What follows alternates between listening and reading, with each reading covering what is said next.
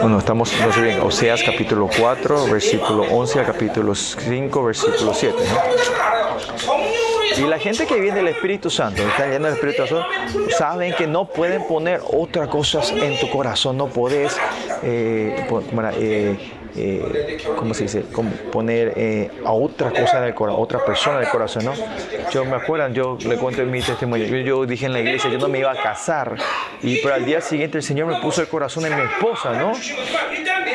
Y me empezó a molestar esto, porque quería sacar, porque no quería que esté nada aparte de Dios. Entonces, instantáneo me fue rápidamente, bajé, le dije a mi, esposa al día siguiente, casate conmigo, ¿no?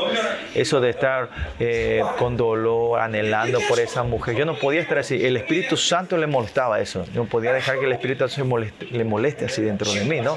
Ahora también, yo, me, si pongo otra cosa aparte, el Espíritu Santo me molesta, yo no puedo aguantar. La inmoralidad, eso es posible. La gente que tenga la salvación, cuando la inmoralidad se empieza a personificar en ti, o puedes poner todo en tu corazón. Por años y años anhelando y queriendo solo a esa persona y piensan que vos vivís del Espíritu Santo, ¿no? Eso es algo temeroso. Y a esa persona necesita un arrepentimiento profundo. Y eso se, se están siendo engañados. Solo en esta festividad de prosperidad se está, no es solo el espíritu vario, más el espíritu de la inmoralidad que está dentro. Y, y parece que esto es algo legal y piensan que esto es algo de bendecir, ¿no? Una bendición y son engañados, ¿no? Por eso pueden errar y fornicar contra Dios, ¿no? Cualquier espíritu que, eh, que no sea el Espíritu Santo, si empieza a entrar en tu, en tu, persona, el resultado es, es vas a dejar a Dios. Eso puede ser incredulidad, eh, espíritu varios, espíritu del mundo, incredulidad, todo lo que sea, el enemigo entra en ese espíritu para que yo le dé la espalda a Dios. Por eso todo lo que... Eh, Dios nos ha creado nosotros para que vivamos solo el Espíritu de Dios. Porque Dios nos, los humanos no pueden vivir aparte de Dios. Si vivimos algo aparte de Dios, el resultado es que dejamos a Dios atrás. Más allá, eh, aunque no tenga ese resultado de dejar a Dios, empezamos a limitar el Espíritu Santo, estamos limitando a Dios en nuestra vida. El Espíritu Santo está en dolor, está en tristeza. Por eso eh, no tiene que invitar a otros espíritus dentro de ti, aceptar otros espíritus. Solo estar lleno del Espíritu Santo, solo de, Jesucristo. ¿no? Esa es la única forma de vivir. Si otro espíritu está dentro de empiezan a, engañarlo, a errar, ya son todo mentiras. No sé cuántos son engañados, se van a ser engañados en muchas cosas. Cuando entra al mundo, van a decir que, cuando tienen el mundo, que tienen el dinero, piensan que van a hacer bien a Dios. No es eso. Tienen que saber un poco del mundo. Eso son todo mentiras. Así le miente el mundo, ¿no? Para que usted se acerque más al mundo, ¿no? Para que tenga una relación más profunda con el mundo, ¿no? Que se regocije más del mundo, regocije más de la inmoralidad, de la codicia, avaricia, ¿no? Y ahí viene... y ese es el comienzo de la inmoralidad, ¿no? Por eso hoy el espíritu eh, de la inmoralidad o fornicación entra a, a errar, a, engañarlos y empieza a fornicar contra Dios, a dejar a Dios, ¿no? Por eso importante. Nosotros no tenemos que eh, personificar cosas inanimadas, ¿no? ¿Y cuál es el problema de los celulares? Es que no dejamos estos celulares y continuamente este celular se transforma en una persona, ¿no? Y sin celular tenés dolor, te sentís solo, te, te, te, aburrís, eh, te falta algo, ¿no? ¿No es así? Es porque el celular se ha transformado en una persona en todo tengo que hacer, tengo que pasar por celular, tengo que preguntar al celular, eh, mirar al celular, ¿no? Esto es algo temeroso, ¿no? Eh, todos los chicos, los jóvenes, los adultos también, ¿no? El celular es casi, es una persona, es un, es un demonio, hay que, hay que liberarnos de esto, ¿no? Hacer liberación, poner la sangre de Cristo en el celular, ¿no? Usted sabe si usted aman al perro, entra el espíritu de la inmoralidad en los perros, ¿no? Si ve los perros alrededor de, de nuestra ciudad, la mayoría de los perros cuando yo veo tienen ese espíritu de la inmoralidad, porque nosotros los hombres le hemos puesto eso dentro de ellos, ¿no? Los perros, los perros no son personas, son perros, son animales, ¿no? Pero muchos son así. A los perros le dice, estos días pues los perros siguen a los perritos, a los cachorritos, le dice, papá te va a hacer, mamá te va ellos no son tus hijos. Y en los Estados Unidos hasta dejan herencia a los perros, ¿no?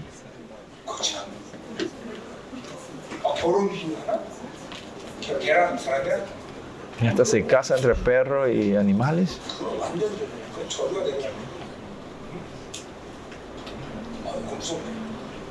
그거는 그거는 뭐야? 동물하고 그 성광에 가는 거 나오잖아. 그, 그 되지, 그렇지? 그건 신명계 신명이 나오잖아. 그거 이제 그거는 그거는 뭐 그건 뭐 말하는 거구나. 그게 문제가 아니라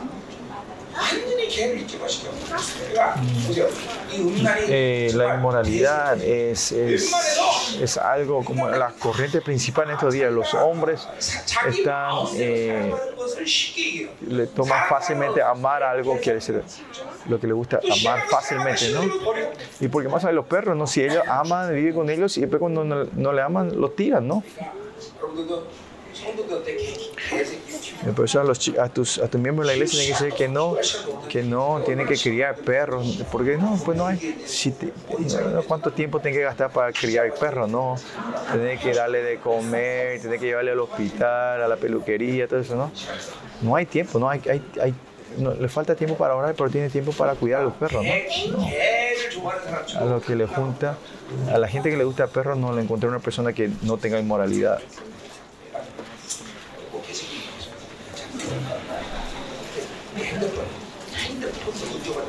Y el celular también se personifica dentro de ti. Y sentimos, nos sentimos muy, muy inseguros cuando tenemos nuestro celular. ¿no? Y yo ahora, con so y ahora no, yo tengo mi celular y me siento muy feliz. Con solo no recibir llamadas estoy feliz. ¿no? Y estoy pensando no tener celular conmigo. No llámele al pastor Liz si se quieren contactar conmigo. Y tengo una línea directa, pero no le voy a enseñar a nadie porque si no me van a llamar. ¿no? Ahora estoy muy feliz porque no tengo celular en estos días. Es importante, lo que usaba necesitaba alarma ¿no? del celular, pero ahora... Eh, Creo pues compré una alarma, así que no hay problema, voy a seguir no tener, voy a seguir este estado de no tener celular por un tiempo, ¿no?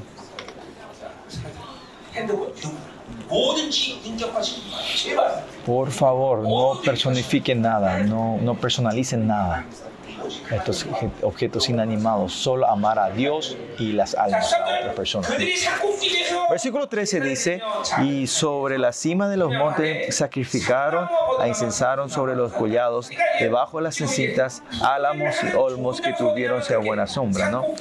¿Y dónde es un buen lugar para llevar a hacer este sacrificio que quieran hacer? Es, es sobre la montaña, en los lugares más altos, y estos álamos y olmos, estos, estos, estos eh, son como era? Eh, símbolos de bendición en Israel y ellos lo usan esto para, y- pero ¿cuál es la maldición aquí? Dice que por tanto vuestras hijas fornicaron y adulteraron vuestras nueras, dice.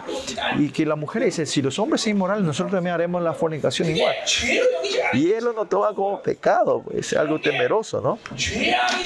Esto es pecado, pero no lo toman como, lo reconocen como pecado, ¿no? Estas ataduras de los hombres se le atan, se ata en tu cerebro, en tu mente, no lo reconocen más pecado como pecado. Pero si vivir de Dios, si vivir el Espíritu Santo con continuamente, tu estándar del pecado va a ser más severo, más claro. Otra gente no lo, mm, es algo, esas cosas que no reconoce como pecados. Si eso le molesta al Espíritu Santo, vos lo reconoce como pecado. Si el Espíritu no quiere, es pecado lo que hablas, lo que decís, hasta lo que comes todo esto. Eh, tienes que saber, ah, al Espíritu Santo no le gusta eso.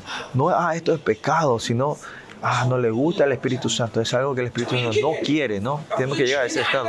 No es cuestión de pecado, no pecado, sino eh, tenemos que un poco, un poco el, pecado sí entra como un, un estado, un eh, legalismo, ¿no? La ley. Pero nosotros cristianos, si estamos en la gracia, tenemos que decir, ah, le gusta el Espíritu Santo, no le gusta el Espíritu Santo esta clase de declaraciones, ah, esa vida que no molestan al Espíritu Santo, ¿no? Y en estos días, eh, la mayoría son deseos de, la, de, los deseos de la carne, los deseos de tus ojos, y eso, ver la película alguna vez es... Hay mucha gente que van a ver películas sin, sin pensar, ¿no? La gente que ahora un poco profundamente sabe que cuando ven una película, por lo menos ese residuo la imagen que sobre en tu mente y, y al orar, ¿no? esto te molesta, ¿no?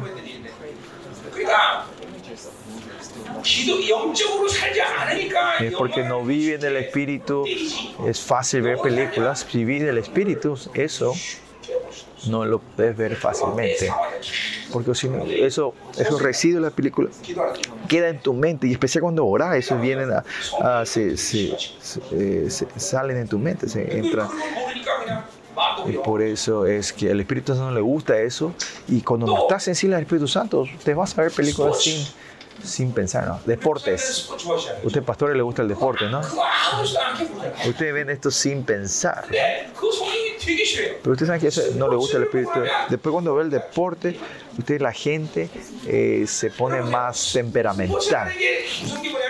¿Cuál es el, el temor de eh, el, eh, como era, eh, lo peligroso de la, de, del deporte? De, del deporte es que a la gente que no le conoce lo, lo toma como enemigos, ¿no? Porque son, no son del mismo equipo, ¿no? Con solo mirar el deporte te trae eh, como era, te, te, enojo, ira, y no saben cuánto al Espíritu no le gusta esa ira, ¿no? El enojo, ¿no? Entre los pastores hay gente que le gustan eh, chess, eh, era? ajedrez, ajedrez. ¿Usted cree que estos ajedrez le gusta al Espíritu Santo? Dice, tenemos que eh, hay que jugar al ajedrez para que seamos inteligentes si quieren ser sabios, o sea, para tener inteligencia o, sab o sabiduría, dice, ¿no? Si quieren hacer eso, vayan a reír, reír, vayan a leer proverbios. El ajedrez es, eh, desarrolla mucho tu, inteligencia, tu intelecto, ¿no? Y más allá tiene ese gana de, eh, ¿cómo era? ese deseo de ganar, ¿no? le, esto es una broma que deja, había un pastor que le encantaba el ajedrez, que, que jugaba el ajedrez hasta el domingo en la mañana, y cuando se, y cuando se sube ahí arriba, todos les parecen peón, eh, peones, eh, parecían peones y reyes, reinas, ¿no? Y en vez de decir aleluya, dijo jaque. Jaque mate, decía, ¿no? Eh, a otro pastor, dice que le encantaba el billar. Dijo el billar toda la noche y cuando venía al culto a, la mañana y le veía todo como bolas, las cabezas eran como bolas, ¿no? Y daba la bendición al final. Final. Ay. Hay una frase cuando ganas al final en coreano es nasoyo y esa frase usa al final el culto. ¿no? Pero cuando viví del Espíritu Santo, estas cosas, yo cuando estaba en el mundo antes, el bowling o el, pu, el billar, todo eso era bueno. Y cuando vi, empecé, cuando me encontré con el, con el Señor, eh, con el Espíritu Santo, empecé a dejar todo eso. ¿no? El golf también yo era bueno en, en, en la universidad, ¿no? Y después en la segunda, el segundo año me fui, estaba caído en el, en el, en el básquetbol, ¿no? Me encantaba todo eso, ¿no? Pero cuando recibí el Espíritu de Dios ya no podíamos hacer nada de eso. Hay una gente que le gusta el bowling, ¿no? Es algo todo que el Espíritu Santo no le gusta. ¿Qué tiene el bowling, no? Va a entrar el, el, el espíritu del mundo, ¿no? Estaba el, el, boli, el boliche de Hangang en Corea cuando yo era, era el único bowling que existía.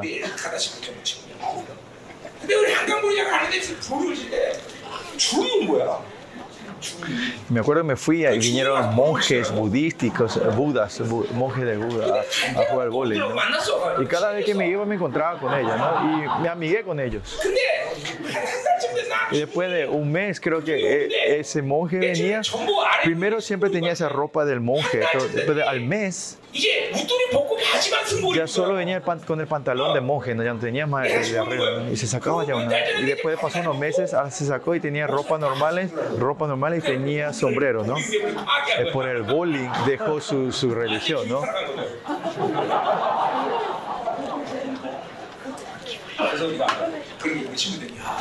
uso.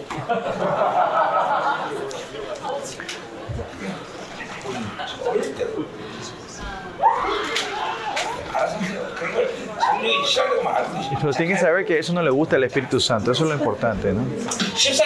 versículo 14. No, versículo 14 dice, no castigará a vuestras hijas cuando forniquen, ni a vuestras nueras cuando adulteren, porque ellos mismos se van a con rameras y con malas mujeres sacrifican. ¿no?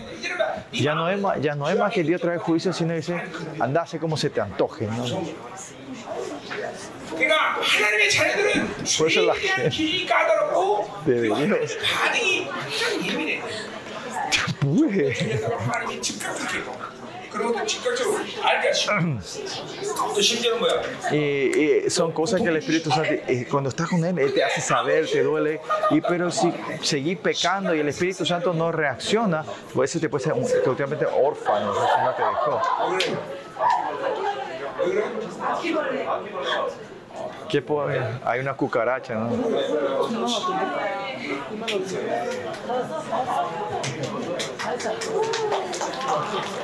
아, 유태인 목사님 한 번에 잡아야지. 목사님한테 이게 뭐야. 눌렀는데 빠져나왔어, 손까지. 아이, 아이. 아, 있는 그 눌렀는데 살아있어. 쥐가 나왔다고? Bueno, eh, bueno, seguimos, perdón. Eh, es una, he estado temeroso que el Señor dice que no castigará, o sea, que le deja hacer lo que le quiera. A la gente que Dios ama, de verdad, siempre en esta área, el Espíritu Santo tiene que estar, un, el Dios tiene que reaccionar sensiblemente hacia tu pecado, ¿no? Porque ellos mismos se van como rameras y con malas mujeres sacrifican. ¿eh? Es porque las mujeres caen en, en, adulterio, las mujeres también, y no saben su, su, su valor, su dignidad, hombre o mujer. Tenemos que ser santos, no se olvidan, no saben esto y caen eh, completamente en la corrupción.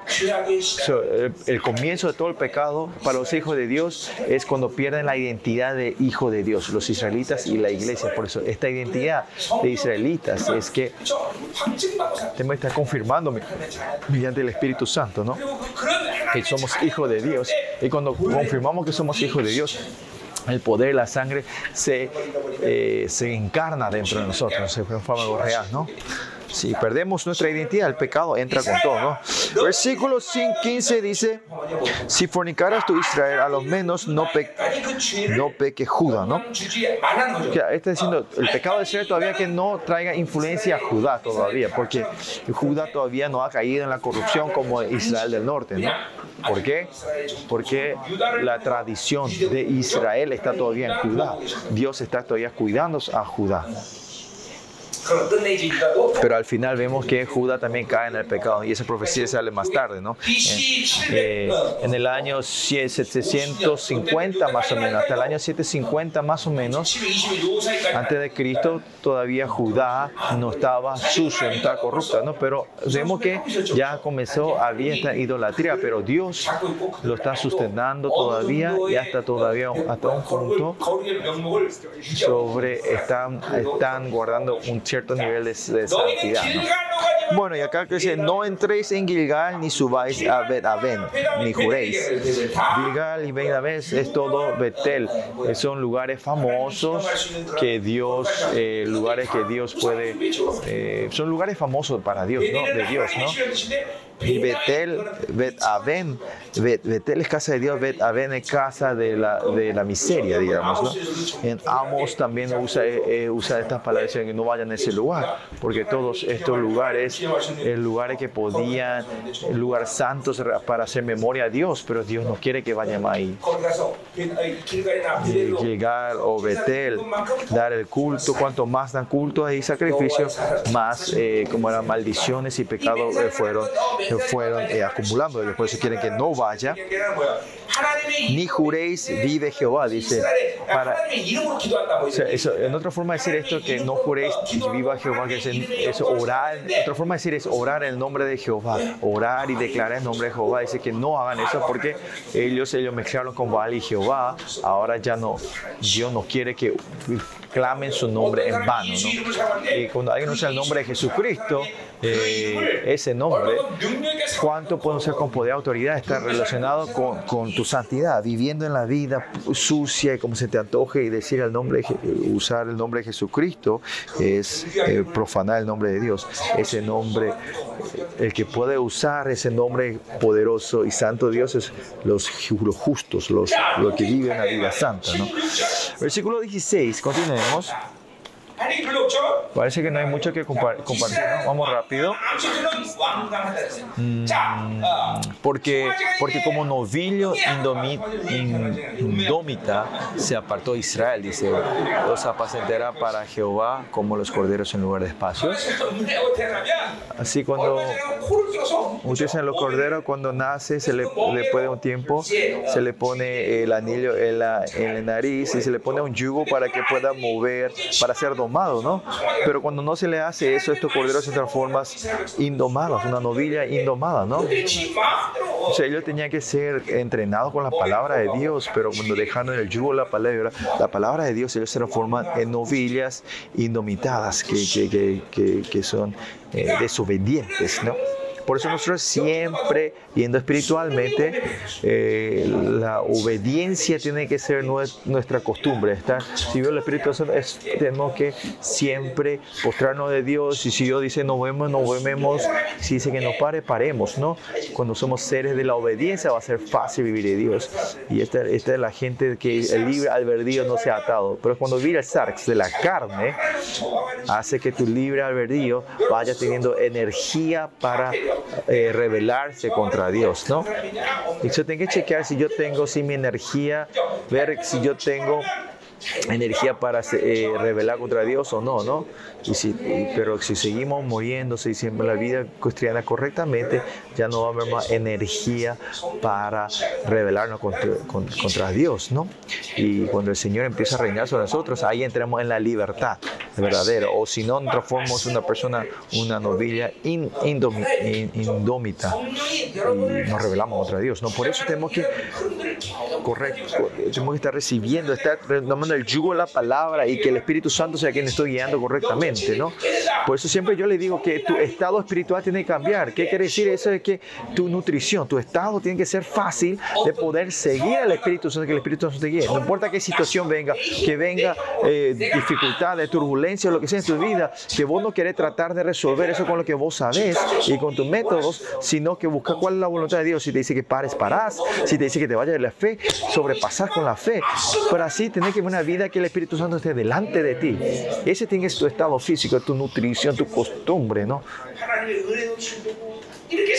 Y si vivís así, eso ocurre, ¿no? Una vida que el Espíritu Santo me guía y ahí te fue una persona libre, ¿no?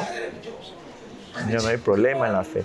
Pero si continuamente viene la fuerza de la carne y reside del mundo, te, te, transforma en una persona bien eh, terca.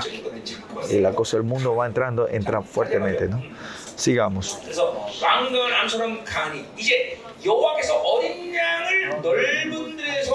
Y los apacentarás ahora Jehová como a corderos en lugar espacio. Ahora son como un novillo tercos. Y el pastor le tiene que el pastor le lleva al rebaño a los, a los a, eh, como era eh, pastos verdes y ríos. Eh, pero ahora que son tercos ya no, le hacen caso, ¿no? ¿Cómo le va a llevar, no? Ustedes saben las ovejas tienen ojos, ojos malos, por eso tienen que seguir al dueño, al pastor desde desde cerca, ¿no? Pero cuando decía, vos lo que yo quiera, ahí fácilmente van a ser casados, ¿no? Eh, arrebatados. Las ovejas no pueden vivir su pastor. Nosotros también no podemos vivir sin nuestro Señor. Ese es nuestro diseño original, ¿no? Ellos viven como se le antoja y van a morir. El versículo 17 dice, Efraín es dado a ídolos, déjalo. Efraín, la otra forma de llamar a Israel le dice Efraín, ¿no? Efraín, Israel es una persona unida a Dios. La iglesia, ¿quién es? La iglesia que está conectado con la cabeza de Jesucristo. Cuando se rompe esta unidad, Israel no puede vivir. Eh, claramente Dios es la cabeza y Él es el que nos guía a nosotros. Esto parece algo lógico, pero en cada momento de tu vida es algo que nos olvidamos nosotros. Nosotros tenemos que estar unidos a Dios. Cuando perdemos esta unidad, nos unimos con el mundo, ¿no? Esto es la orden, ¿no? Si perdemos la unidad con Dios, nos unimos con el mundo.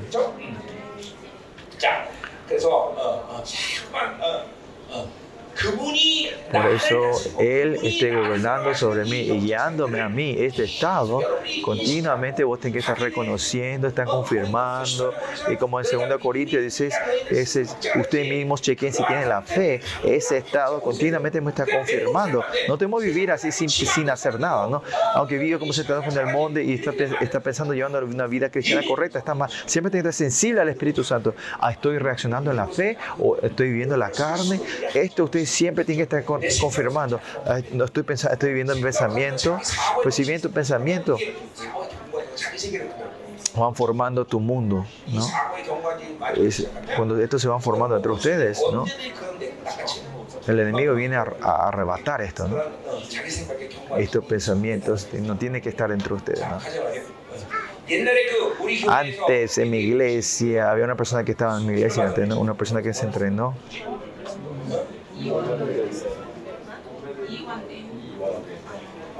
이원대 목사님 그 양반이 보세요. ese pastor Iwonde su, su atadura en la cabeza era tan, en mente era, era tan fuerte que, que uno de sus tesis que él escribió dijo que, que eh, las lenguas, eh, hablar en lenguas es falso.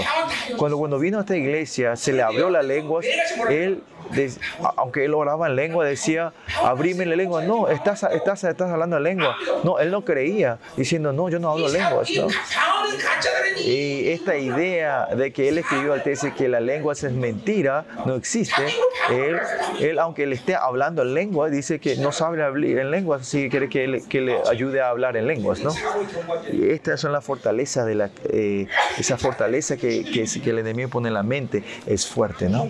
Esto es ser eh, endemoniado, de otra forma de decir. ¿no? Y eso que vivir en nuestros pensamientos no hay que tomarlo ligeramente ustedes. Porque si vivís tus pensamientos, hasta en un momento hay áreas que se van a derrumbar dentro de ti. Y eso, y acá viene la confusión. Y esa área no vas a no se puede, no pueden reconocer las cosas correctas. ¿no? A la gente que eh, personificaron la codicia, avaricia,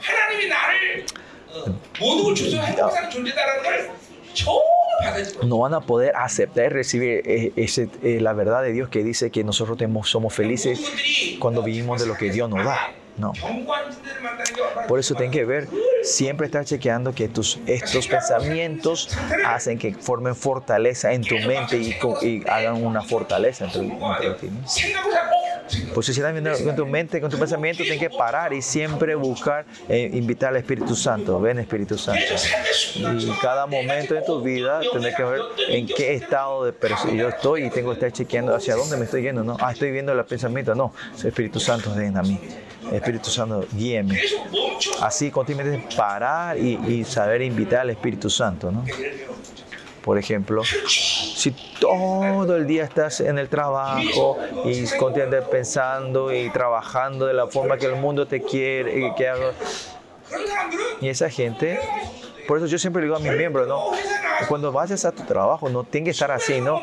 En cada momento tienes que saber parar y invitar al Espíritu Santo que venga, ¿no? De hacer, que hacer trabajo de tu oficina, pero no es que tienes que ser continuamente usando tu cabeza, no tienes que dejar ese estado, tienes que saber parar y invitar al Espíritu Santo, buscar su sabiduría, eh, reconocer a Él, buscar su unción. Así tiene que vivir el trabajo también, ¿no? Pero los hombres que están en la Babilonia, sistemas, cuando caemos 24 horas estamos pensando, estamos solo usando nuestro pensamiento, ¿no? Por eso ah, en nuestra iglesia yo suelo decir esto, ¿no? Cuando veo al mundo, mucha gente, la mayoría de la gente está en un estado eh, endemoniado, digamos, ¿no? poseído. No es que están dentro de ellos que están poseídos, sino que de afuera él, está en un estado, estos hombres están en un estado que él, el enemigo, puede, el demonio puede manejarlo como, como, como títeres, ¿no? Desde afuera, ¿no? Cuando quiere enojarse, le hace enojar regocijarse en el mundo. Así el celular es algo, algo, un arma poderosa del enemigo. ¿no? En India también yo me acuerdo que me fui en, el camino, parecía que todos estaban poseídos, pero en nuestra iglesia, en, Corea también parece es así, ¿no? La única diferencia de los demonios de Corea son demonios que te hacen que, ellos piensen bien, eh, como era, inteligentes y, si ves los ojos de los hombres estos días, eh, ya no tienen más luz, ya no brillan más los ojos, ¿no? Parecen ojos tontos, ¿no?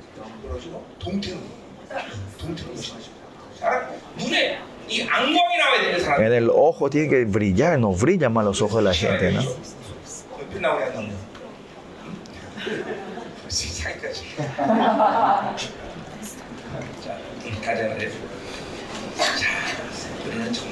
바빌론의 최첨단의 시대에 살고 있어요. 그, 그것이 신앙생활에 가장 어려운 점이에요. 그러나 또 늘 말하지만 하나님은 최고 영광을 주시는 있어요. 그러니까 그것을 계속 받아들여야지 자꾸만 이 바빌론의 흐름에서 Pues no debemos vivir de la, en la corriente de la Babilonia, ¿no? Si no, caemos fácilmente en la trampa del enemigo.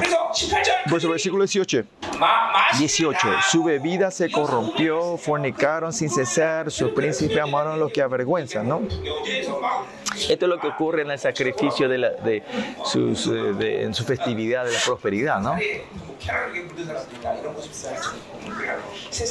Por eso el mundo ahora es, es este placer, eh, están viviendo esa vida del placer, ¿no?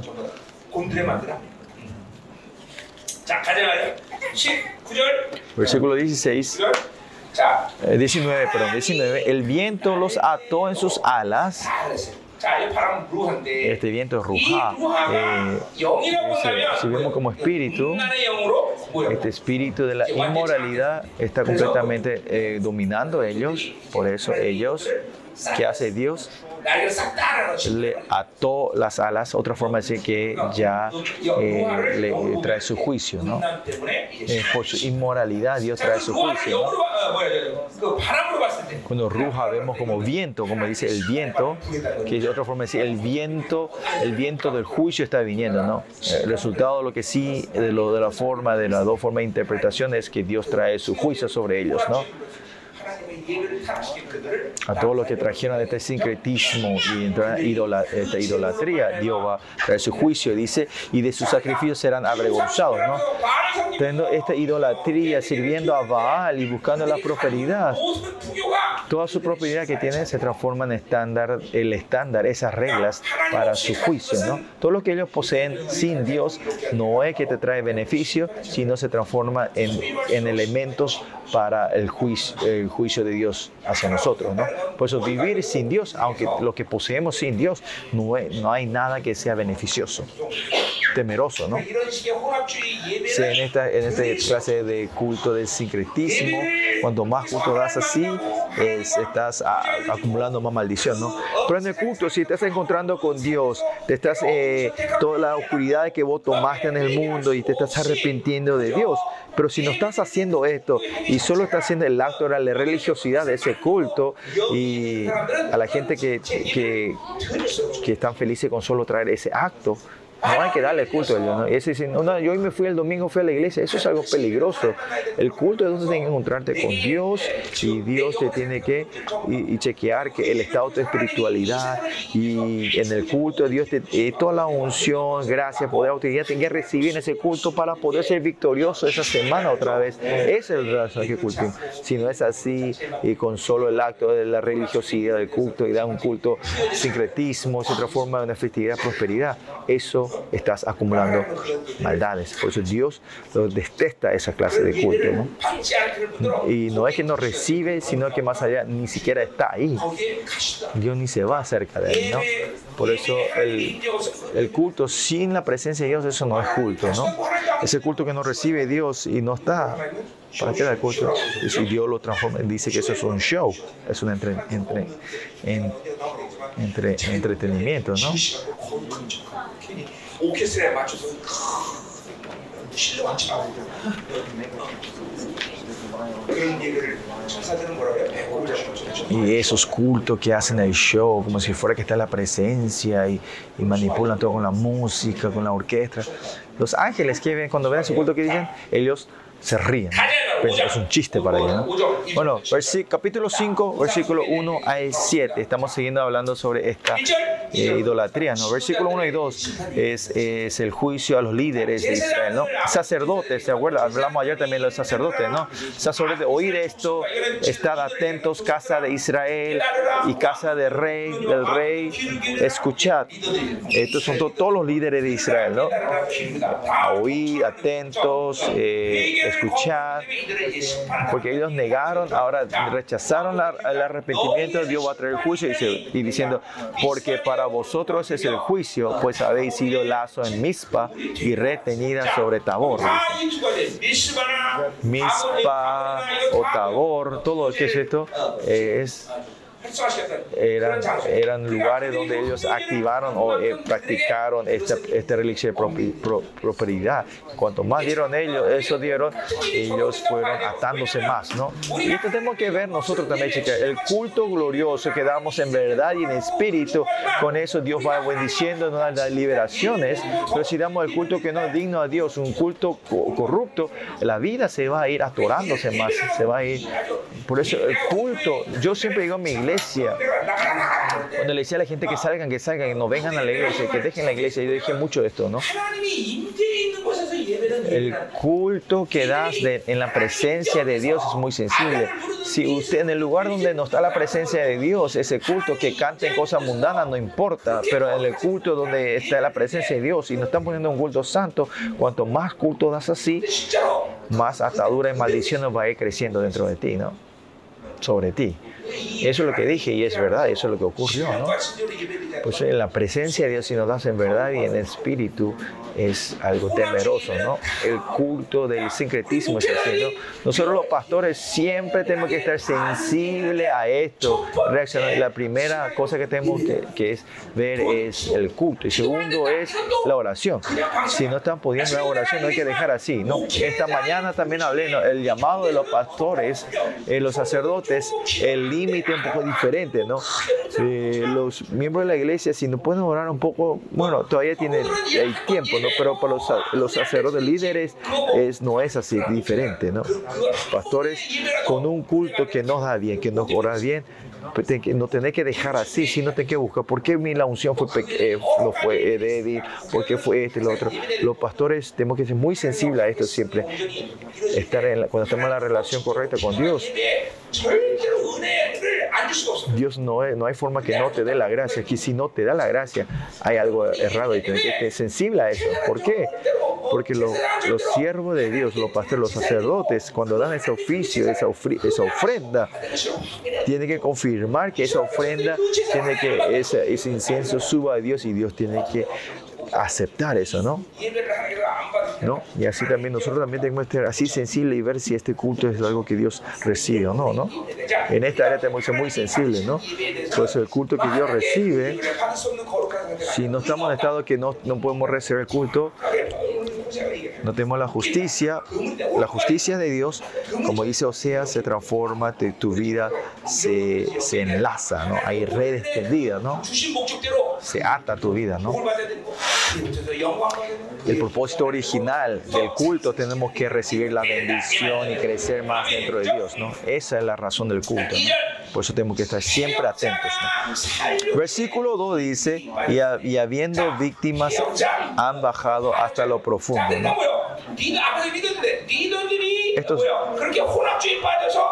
Los líderes caen en la corrupción y, pierden la justicia, se transforman en apóstatas o, traidores, ¿no? En Romanos 8, usted? que el cuerpo, la carne es enemigo de Dios. ¿no? Si bien la carne sos, sos eh, sos a, a, eh, un traidor, ¿no?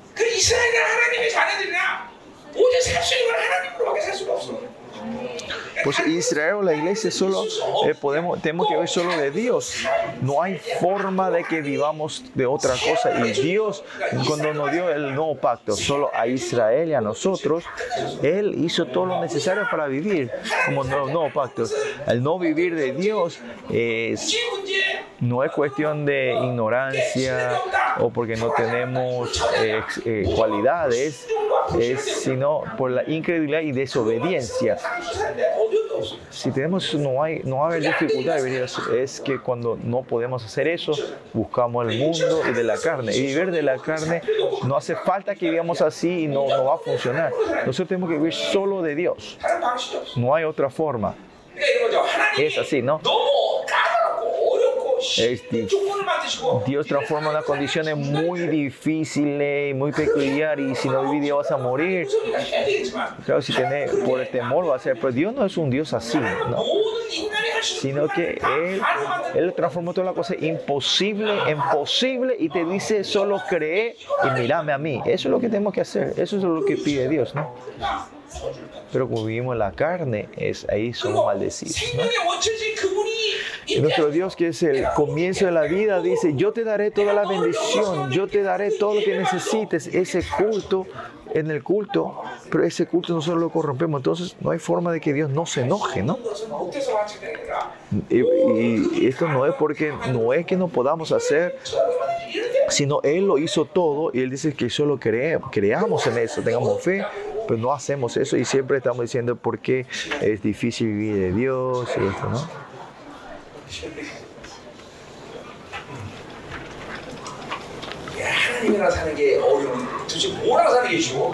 Si vivir con Dios es difícil, ¿y qué es fácil? No, el mundo, no, eh, de demonios no es fácil vivir con ellos, ¿no?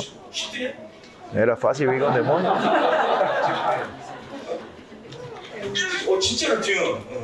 어 진짜로 지금 어. 아나 그 이해 나 부담 내가 옛날에 알던 부담들인데 걔네들 스트레스 엄청 부담을 Sí, yo te entiendo porque eh, ya había como era... eh, 거의 100% 모든 hechiceras o macumberas que, que yo conocí antes de conocer a Dios, ¿no? Tenían mucho estrés, por eso siempre están al- en alcohol y tomando, ¿no? Y cuando estas hechiceras mueren a sus hijos, le dice, eh, cuando mueren, su último testimonio es, le dice que, que mueren en el, en el, como en el espíritu mayor y que se refiere a, a Dios, ¿no? a Jesús. ¿no? Es verdad, todas las macumberas o hechiceras en Corea cuando mueren le dicen eso a sus hijos, que mueran en un espíritu mayor, que se refiere a Dios. ¿no? Y sí, es difícil vivir con Dios, ¿Quién, ¿con quién va a ser fácil? ¿no? Yo viví con todos, ¿no? viví con el mundo, viví con los demonios, y estoy viviendo con Dios. Pero de todo eso, 10, 20 mil, 30 mil veces es más fácil vivir con Dios.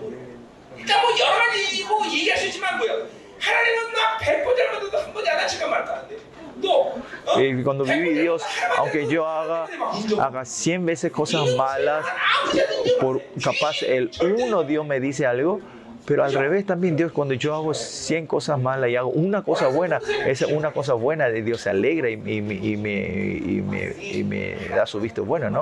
Por eso vivir con Dios es así, es fácil. Sí, es re fácil vivir con Dios, ¿no? Por eso miren. Eh, Ustedes saben que muchas cosas somos engañados, ¿no?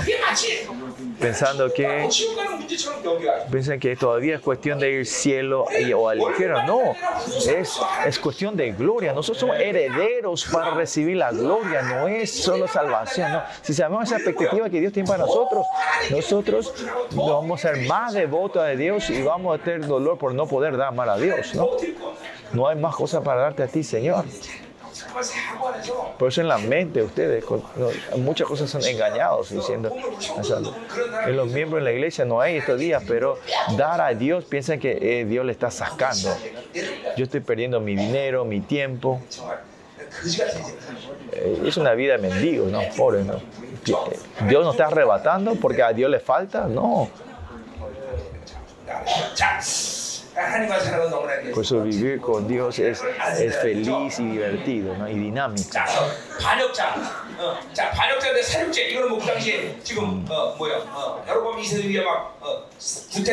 Víctimas, o sea, los traicioneros, ¿no? Porque viven del mundo y, y, porque viven del mundo, ellos van al punto de matar a personas para poder satisfacer sus deseos, ¿no? 그래서 막한 달 만에 왕이 바뀌고 막 하루 만에 왕이 바뀌고 막 이런 일들이 Yo castigaré a todos ellos, dice, ¿no? 전부 다 하나님 이게 다 심판이에요. Eh, todo juicio de Dios hacia Israel, ¿no? Eh, 벌하다라는 의미죠. yo castigaré, este, castigaré a todos ellos, ¿no? Todos son a- atados, eh, todos serán llevados como esclavos, ¿no? Son esas profecías, ¿no? Versículo 3. Es oh, eh, un juicio a todo Israel. ¿no? Yo conozco a Efraín e Israel, no me he desconocido. ¿no? Dios es el que siempre esencialmente quiere conocernos es qué te gusta a vos, cómo le puedo alegrarte, cómo ellos pueden santificarse. Eso es lo que él quiere conocer. Pero cuando niegan a Dios, ¿qué hace Dios ahora? Dios ahora la justicia de Dios se activa y él reconoce sus pecados. Nosotros tenemos una relación donde podemos resolver el pecado en la relación con Dios, saber su, su, su sangre, su misericordia, su justicia. Pero cuando si no sabemos esto, el problema de nuestro pecado no hay forma de resolverlo. Por eso continuamente nuestro pecado se va acumulando y él se transforma en estado de ira de Dios hacia nosotros. ¿no? Ese Israel está así, ¿no? Cuando dice yo conozco, tiene que ser conocer cuán grande y amoroso es el amor de Dios. Pero a Efraín ahora está mostrando su pecado. Dios es un estado de ira, ¿no? Y Israel no, puede esconder sus pecados, pecados, ¿no? porque ahora hoy Efraín te has prostituido y se ha contaminado Israel, ¿no? Porque ellos no pueden confesar, eh, eh buscar el perdón del pecado, estos pecados van, van creciendo dentro de ellos. Al revés, nosotros por la sangre de Cristo tenemos la cómo nos movemos delante de Dios. Dios no tiene vos puro, sos novia santa, no tenés un pecado, así como Dios nos ve, ¿no? Por eso tenemos, podemos encontrarnos con Él todos los días, ¿no? Dios no tiene que ver así por nuestras obras, no, por la justicia justicia de, por la justicia que Él nos dio. Pero cuando perdemos esa justicia, ahora Israel está en estado sucio y corrupción, y por eso el Dios justo no puede dejar eso así, ¿no? Versículo 4. No piensan en convertirse a su Dios, dice. ¿no? Porque espíritu de fornicación está en medio de ellos y no conocen a Jehová. 자, 이제 무슨 말이죠? 어, 자, 그러니까 그들의 행위가 Perdón, versículo 4. Sí, no. 자기 하나님 앞에 도- 돌아가지 못한다. 이 말은 뭐예요? No piensan en convertirse a Dios, que no pueden volver a Dios. ¿Por qué? Por sus actos 무슨 말이에요? se ha manifestado a Dios, ¿no? Porque 그들의 행위가 그들로 자기 하나님께 돌아간다. 그 뭐야? 이 해, 어, 이제 하나님을 y ahora tenía que estar reconociendo la de Dios, reconociendo el pecado y arrepentirse y siempre cuando se estar en el estado de volver a Dios, pero continuamente ellos eh, eh, pecando y no resolvieron este pecado y siguieron pecando y no resolviendo y cuando estos se fueron acumulando mediante eh, todo ese peso del acto de la obra del pecado ya no pueden volver a Dios, un estado que no pueden arrepentirse más. No importa qué espíritu sea, cuando algo se personifica dentro de ti, es algo temeroso. Es que esa área del mundo te puedes arrepentir, ¿no? Así los israelitas ahora eh, no puedan volver a su estado. Es el, peso del pecado es muy grande que no pueden volver a Dios. Y si llegamos a ese punto ya, ya termina todo, ¿no? A eso le decimos la obstrucción al Espíritu Santo, que el Espíritu ya no puedes escuchar la, eh, el gemido del Espíritu Santo que está dentro, ya no puedes reconocer más el pecado, ¿no? Eh, Isaías 59, si ves, en ese, ese tiempo está viniendo, está, llegando ahora. Isaías, Isaías 59 dice que ya no podrán encontrar justicia. Un tiempo ya no hay donde encuentran justicia. Vamos, Isaías 59 dice eso, ¿no? Ahora vemos una vez y ya estamos en, ese, en esa época, en ese tiempo, ¿no? Ya se abrió esa puerta donde es difícil encontrar la justicia. Ahí miren, versículo 9 dice, por esto se alejó de nosotros la justicia y no alcanzó la rectitud, dice Isaías 59, 9. Que la justicia que está lejos, y no está alcanzado, significa que se alejó, significa que la justicia hay, pero está por lejos, que, es difícil alcanzar, ¿no? Esperamos luz y aquí tinieblas, resplandores y andamos en oscuridad. Estamos tratando más oscuridad, ¿no? La justicia se ha apagado, que todavía es muy, muy débil, ¿no? Pero miren, algo más temeroso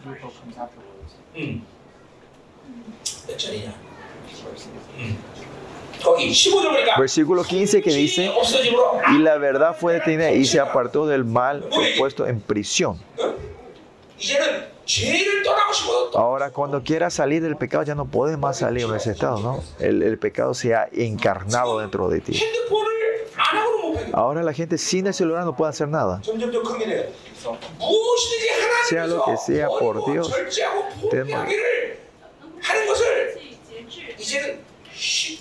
ya no puede ser un, un, tiempo que no es fácil sacrificar la cosa por Dios y pensando si no tenemos eso vamos a morir aparte de Dios no hay nada porque puedo morir. ¿no? Pues se transformó al revés. Ahora, si no tengo la cosa, parece que voy a morir. Si no tengo dinero, si no tengo esto, si no tengo televisor, si no tengo esto, parece que voy a morir. ¿no?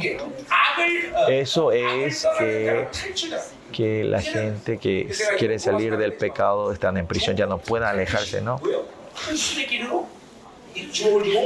En la pandilla en, la, eh, en, Corea, en las pandillas, ¿no? Para, para salir de una pandilla, para dejar ese grupo, eh, hay tener que traer, tener que usar, como era, eh, corta uña para cortar las pieles de tus dedos, ¿no?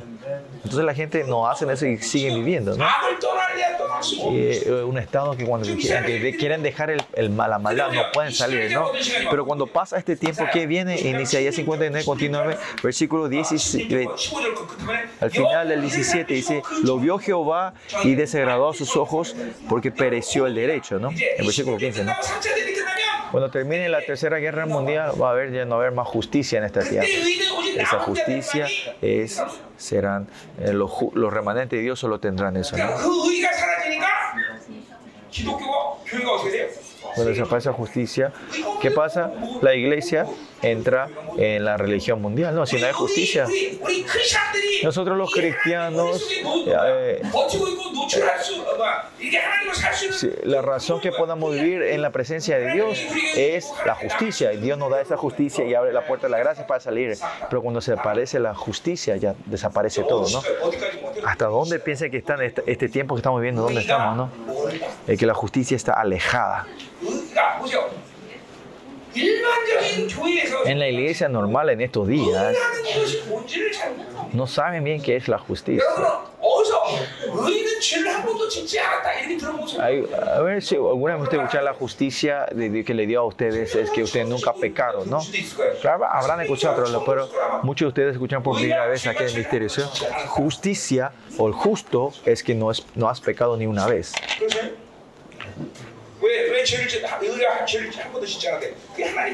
¿Por qué la justicia es que nunca pecaste? Porque Dios es justo y es un Dios que no, no, no, no puede haber pecado.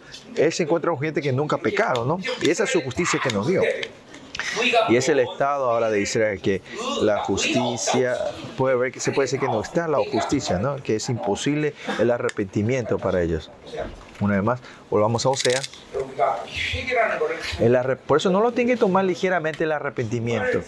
Es cuando, si tiene una, eh, una vida cristiana correcta, el arrepentimiento se va profundizándose más dentro de ti. Eh, no es así. Miren el mundo ahora. Miren, ah, no la iglesia, miren el, no el mundo, sino miren la iglesia. En Paraguay, el pastor que, que mandamos allá, eh, pastor Gerardo, es tan fiel y sincero, ¿no? Pero él me dijo algo sorprendente, ¿no? El pastor Gerardo, ¿no? Su, su suegro es pastor. Él es pastor. Mm. Y ahí me dijo algo tremendo, que en toda su vida cristiana, que la primera vez que yo escuché sobre el arrepentimiento de usted.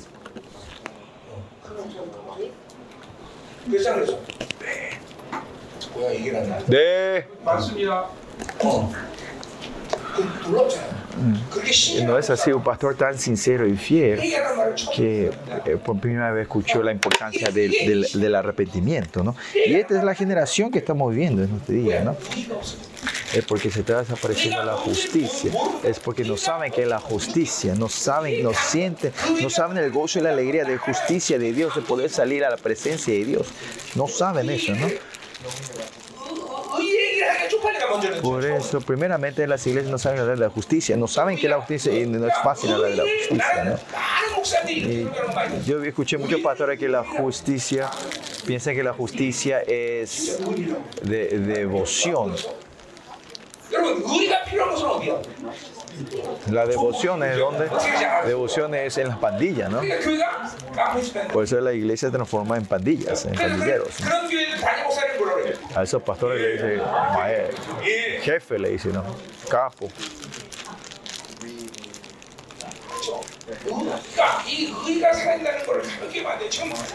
No hay que tomar ligeramente que la justicia se está desapareciendo en esta tierra, en este mundo. ¿no? y que el pecado que el arrepentimiento está siendo se está, se está secando, ¿no?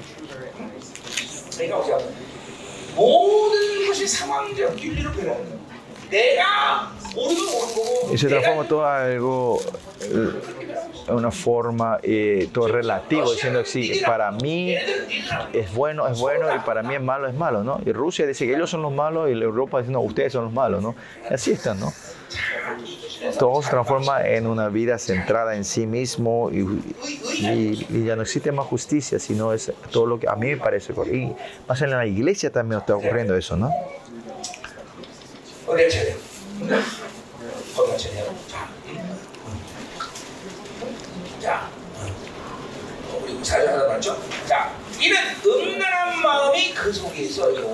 Versículo, no piensen convertirse a su Dios porque espíritu de fornicación está en medio de ellos. ¿Qué quiere decir? Que el espíritu de la inmoralidad se ha encarnado dentro de, dentro de ellos. ¿no? Y el mecanismo que, que el espíritu de inmoralidad está dentro de ellos está en un estado claramente de engaño, ¿no? de errada, ¿no? un estado errado. ¿no? Y por eso no hay forma de saber que conocer a Jehová. ¿no?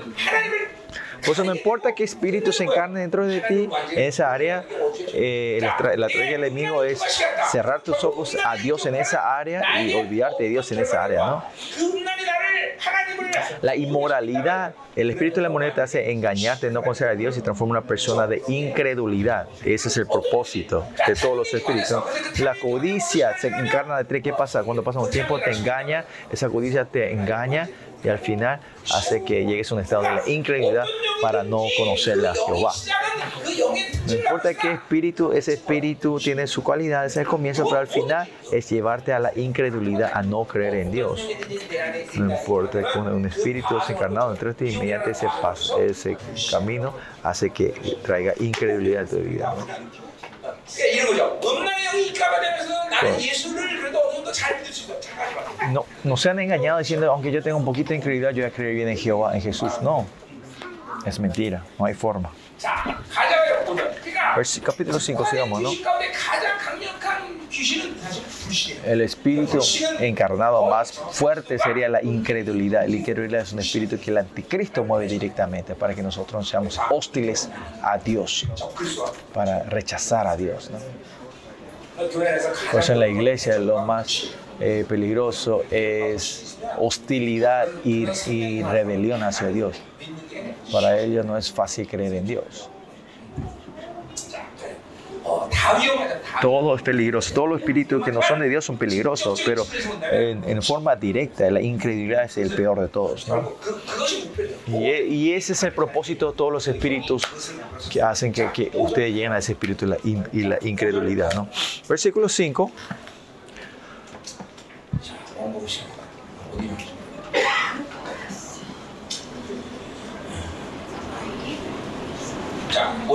versículo 5, la soberbia de Israel le desmentirá en su cara, dice.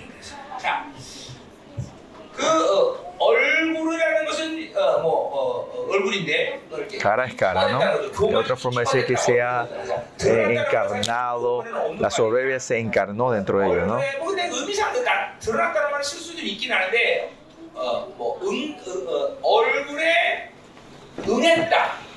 얼굴에 뭐 근데 의미상 나- 드러났다는 말을 쓸 수도 있긴 하는데 어뭐 응, 어, 어, 얼굴에 응했다 뭐 이런 식의 표- 어, 말인데 어, 뭐 하여튼 사실 의미상은 드러났다는 말을 써도 상관없긴 한데 하여튼 어쨌든 Lo que sí, el punto aquí es que la soberbia empezó a ma- a aparecer en la cara de ellos, ¿no? Que, otra cosa es que, que, el, que se fue una persona que el pecado es claro, ¿no? Y la soberbia es la señal eh, de, la maldad, ¿no? Porque viven de sí mismo, ahora la gente que vive de sí mismo, la soberbia se manifiesta claramente, ¿no? O sea, alguno de la gente, el problema del pecado se manifiesta claramente, esa persona es un estado si hablas un poquito, sabes ya cómo está todo. Por ejemplo, eh, fácilmente, qué maldad está, cuál es la fuerza está centrada en su ser. Si vos podés, si hablas con una persona, lo puedes sentir. Por ejemplo, hay gente que cuando hablas, él dice, yo, honestamente hablando, honestamente, honestamente. Esa persona que dice honestamente, honestamente significa que tiene un ego falso. Esta clase de gente, honestamente, honestamente, esa persona continuamente habla así, ¿no? No es que dice de vez en cuando, sino en cada palabra, en cada oración, dice honestamente, honestamente. De la gente que tiene inmoral, incredulidad, continuamente habla de incredulidad y que tiene codicia, continuamente habla de codicia, ¿no? Y ese estado quiere decir que la soberbia eh, se le aparenta en la cara, ¿no? Y cuando está en estado que la fuerza es la fuerza de la cara está fuerte, ¿no? Esa gente que se desanima, cuando hablaba te desanima, ¿no? Muchísimo, ¿no? De ese boca nos sale esperanza en palabras de victoria.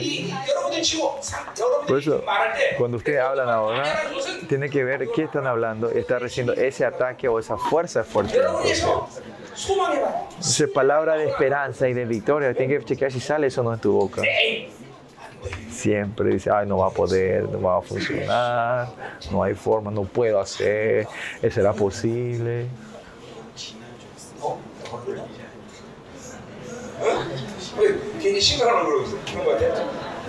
Soho, ¿por qué tiene cara seria? Miren entre ustedes, no, sin hacer discernimiento espiritual, eh, las palabras que usan mucho en nuestro día es en qué estado está, ¿no? Ya, que hablen, digan, sí se puede, es victoria. Se puede hacer. Esta palabra de esperanza se tiene que proclamar. Amén.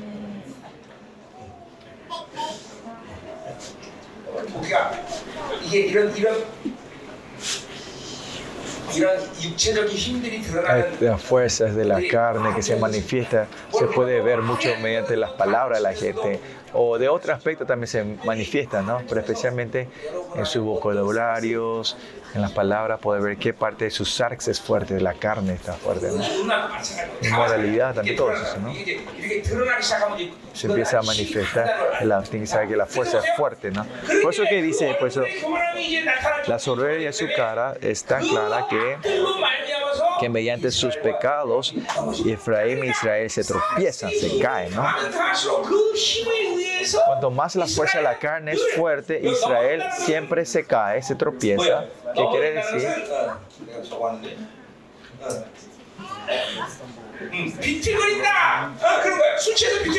Es cuando tambalean, cuando están borrachos, cuando están embriagados, ¿no? Fíjense que el pecado es tan pesado el peso que no pueden caminar directamente. ¿no? no pueden caminar en la correcta dirección de Dios. Por eso, cuando la fuerza de la carne es fuerte, la dirección hacia Dios, cuando Dios te dice vamos a dirección, no, no podéis ir. ¿Viste usted cuando la gente está embrigada, no pueden caminar en la dirección que tiene que ir? Así también cuando la fuerza de la carne va creciendo, la voluntad de Dios y la, el camino, aunque sepan, no pueden ir a esa, esa dirección. Y la fuerza de la carne tiene que ir muriendo continuamente entre ustedes. Y acá por fin dice, hace rato dijo que Judas estaba bien, ahora dice que Judas tropezará también con ellos, ¿no?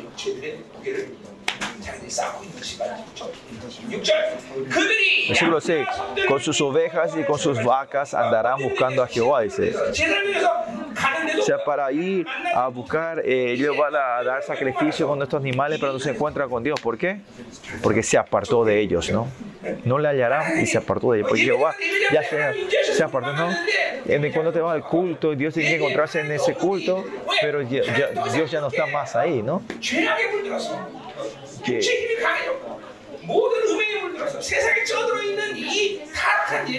Ese culto que está totalmente, ha perdido la santidad, el propósito del culto, encontrarse con Dios y está en la corrupción. Dios ya no eh, se encuentra, ¿no? No importa aunque traigan sus, sus sacrificios y eso, ¿no? Y se pretende ser santo, hay orquestas, es un culto hermoso supuestamente, pero los ángeles se están riendo de eso, ¿no? porque ellos están haciendo un show, aunque Dios no está ahí, ¿no? El culto no tiene que ser show.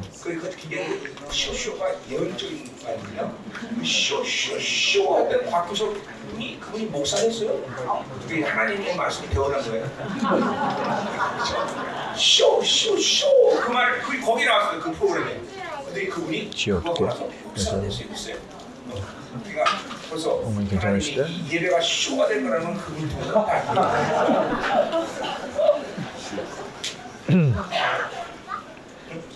그죠? 학교 목사 됐죠? 돌아가셨어 아마? 돌아가셨어? 아, 한참 됐으니까 구보수 장로도 돌아가셨죠? 같이 돌아가셨어요? 뭐 얘네도 불가 그래서 또 누구지? 봐봐봐봐 서영진인데 아예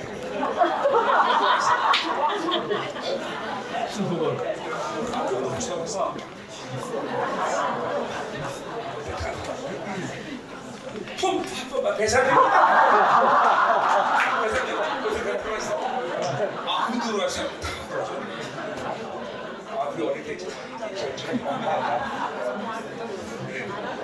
Bueno. Está hablando de show, show, show y, está hablando de shows coreanos viejos. Bueno, estamos terminando. Eh, por eso miren, Dios es, ven cuánto Él es sensible a la santidad. Versículo 7. Contra Jehová prevaricaron, prevaricaron porque han engendrado hijos extraños. ¿no? Por eso cuando caen la corrupción una vez, si van a correr corrompiéndose, hasta los hijos esta, esta maldición va cayendo. ¿no? Capítulo 4, versículo 6, ¿se acuerdan? Diciendo que yo no me acordaré más de ello por cuanto desechaste. Yo también me olvidaré de tus hijos. ¿no? Los hijos reales tiene que ir fluir en generaciones y generaciones, pero en la corrupción pierden esto, ¿no? Pierden la herencia. ¿no? Como dije hace rato esta mañana también, eh, yo el, temor que tenía de ser pastor era que si hace mal el pastoreo no es que uno para mí, sino la, la maldición va de generaciones. Y eso yo vi, ¿no? Con mi fuerza yo nunca dije yo quiero ser pastor, ¿no? Con la boca yo nunca pude decir eso, ¿no? Entonces en el momento que le, proponía a mi, mujer, le dije, no, pastor, nunca, no, tenemos que ser miembros laicos, ¿entendiste? Laicos, ¿no? Le, le, lavé el cerebro y, y, le hice renunciar a ser pastora, ¿no? Era temeroso. En la Biblia no era algo que podía ser pastor, ¿no? Es mejor vivir un poquito más relajada como miembro laico. Pero al revés, ¿qué es esto, no? si hacemos bien esto, tus, generaciones serán bendecidos, ¿no? Si un pastor correcto está en una, en una familia,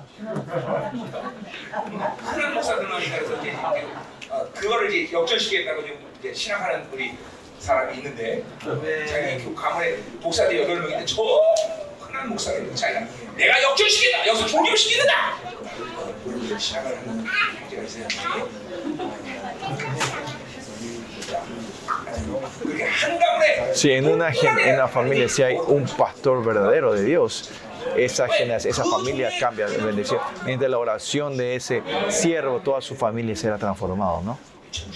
Eso es muy importante, ¿no? Ser pastor es así importante.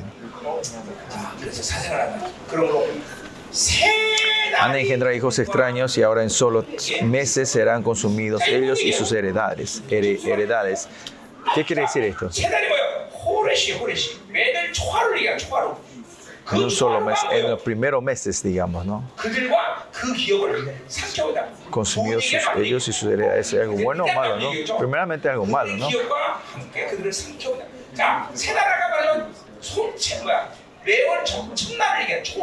No es un solo mes, sino el primer mes. Cuando se el primer día del mes, es el día que la oscuridad es más oscura. Dice que sus herencias y sus herederos serán completamente tapados con la oscuridad oscura. La, ¿no? Ustedes saben, el primer día del mes es algo muy importante para los israelitas. ¿Por qué? En Ezequiel 46, cuando venga el reino milenio, vemos cuando das ese culto, ¿qué culto es eso ahí? ¿Qué, qué ofrenda hay? ¿Qué sacrificio? Eh, solo se da ofrenda en, en, en, en los sábados, el día de reposo y el primer día del mes. Hay dos cultos, ¿no? Así, el primer día, el primer día del mes, para los israelitas es algo muy importante, ¿no? Para estos israelitas, el primer mes es el primer día es, es el día más oscuro del mes, pero dar el culto dice que, que mediante, eh, aunque sea lo más oscuro, dar el culto podemos llevar victoria. Por eso para ellos lo tomo muy importante, pero dice que este primer día serán, serán devorados, consumidos, que Él no va a resolver esa oscuridad que ustedes hagan como les le antoje, ¿no? Pero aunque estemos en un tiempo tan oscuridad, siempre tenemos, tenemos la, fe de que tenemos la luz del Señor para poder salir, ¿no? Pero acá dice, va a consumir con- completamente esa esperanza. Ya son ciegos, no van a ocurrir, no van a poder ver nada, ¿no? Pues vamos a orar. Oremos.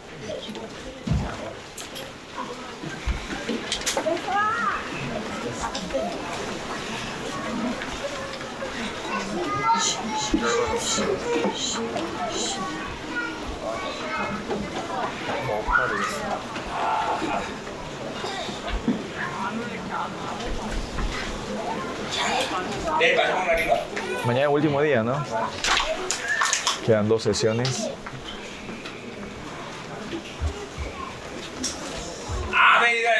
Amén. Vamos a orar. Entremos en la presencia del Señor también hoy esta noche. Y chequen otra vez el culto que ustedes dan, Andrés. Yo también un culto glorioso.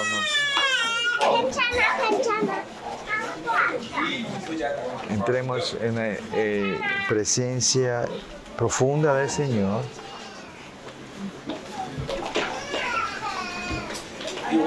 Y hoy especialmente sabrán esto, pero chequen un poco el culto que están dando ustedes, ¿no? Si es de verdad el culto, es un culto que tiene sentido delante de Dios. Una, una cosa es chequeando el culto. Es así, ¿no? En la comunidad, el culto, la presencia del culto en sí, hay problemas. En sí, es, si hay problema en tu culto, en la, en la comunidad, es el problema del pastor, o, o de los miembros de la iglesia. Si el problema del pastor es cuestión, es cuestión de la verdad o la santidad, o si el problema de los miembros de la iglesia es están muy profundo, profundo eh, caen en el mundo y, esos canales están sucios, no pueden venir a dar culto correcto. Los pastores tienen que poder ver eso. Y si el problema entre los miembros y los pastores, hay un problema mayor. Por eso como pastores no, no tenemos que ser sensibles. El culto, que el culto no sea glorioso, no tenemos que dejar eso así nomás. Claramente el culto tiene que haber una presencia gloriosa, ¿no? No es la promesa de, Dios, eh, no es nuestra, sino la promesa de Dios, que Dios dice que se va a encontrar con Israel, y si no se quiere encontrar con Israel hay un problema grande, ¿no? Por eso en nuestra oración también ahora tenemos que ver, chequen el culto de ustedes y vean objetivamente, ¿es un culto que Dios se regocija o no, ¿no? es un culto que Dios está recibiendo o no, no, Hay muchos elementos del culto ¿no? que chequear, ¿no? Por ejemplo, es así. En las ofrendas también que se da en la iglesia. No es que decir que se mucho dinero, ¿no? Pero la abundancia para mover su iglesia que Dios te da. Pero si todavía escasea en la iglesia, no es que una vez en cuando, sino si continuamente hay, hay- escaseces, hay un agujero que, que, y que no está pudiendo abastecer. Y eso significa que el problema de la gloria, porque cuando viene la gloria viene abundancia, riquezas, libertad y poder, ¿no? Y tenemos que ver por qué hay un agujero por esta gloria del Señor. No tenemos que checar. Pastores, nosotros no tenemos que dejar así nomás. Siempre el, el culto que agrada a Dios, tenemos que restaurar eso en la iglesia y en todos sentidos que el Señor lo bendice trae, trae liberaciones mediante su palabra, y eh, tratando la santidad de Dios y el estado que Dios se encontrando con Dios. Eso tiene que ocurrir en el culto. Un culto, un miembro de la iglesia tiene que recibir todo lo que necesita todo lo necesario en una iglesia. Si, si vemos esto teológicamente, todos los tiene que salir ahí, ¿no? O sea, bendiciones, poder, sanidad, liberación. En un culto tiene que aparecer todo esto, ¿no? La, sanidad interna no se hace aparte, sino en un culto, cuando te encuentras con Dios, Dios va sanando tus heridas. Esa es la característica de la iglesia, que el culto que tiene la gloria de Dios, ¿no? Y la ofrenda también así, ¿no? Dios pues le da esa abundancia suficiente. ¿no?